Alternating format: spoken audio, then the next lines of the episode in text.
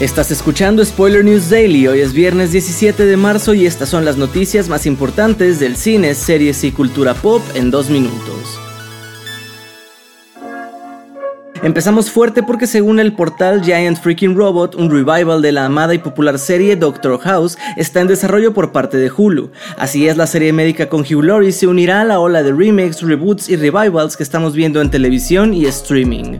Por ahora no se sabe cuántos integrantes del enorme reparto podrían regresar, pero lo que sí sabemos es que un regreso de Doctor House sin Hugh Laurie no sería posible, aunque por el momento no hay una confirmación oficial de su regreso. En otras noticias, Bob Odenkirk espera lograr que Tony Dalton se una a su nueva serie Lucky Hank, la cual llega al canal de AMC este domingo 19 de marzo, donde la estrella de Better Call Saul interpreta al profesor Hank Devereaux Jr., presidente del departamento de inglés de una disfuncional universidad. Tras ser cuestionado sobre con quién de sus excompañeros le gustaría trabajar de nuevo, mencionó que podría hacer algo parecido a lo que hizo el guionista de esta nueva serie, Paul Lieberstein, a quien conoces por haber dado vida a Toby en The Office, que logró sumar a Oscar Núñez, quien precisamente daba vida a Oscar en aquella serie, por lo que aseguró que si él también puede, le gustaría sumar a Tony Dalton como algún profesor mexicano de español.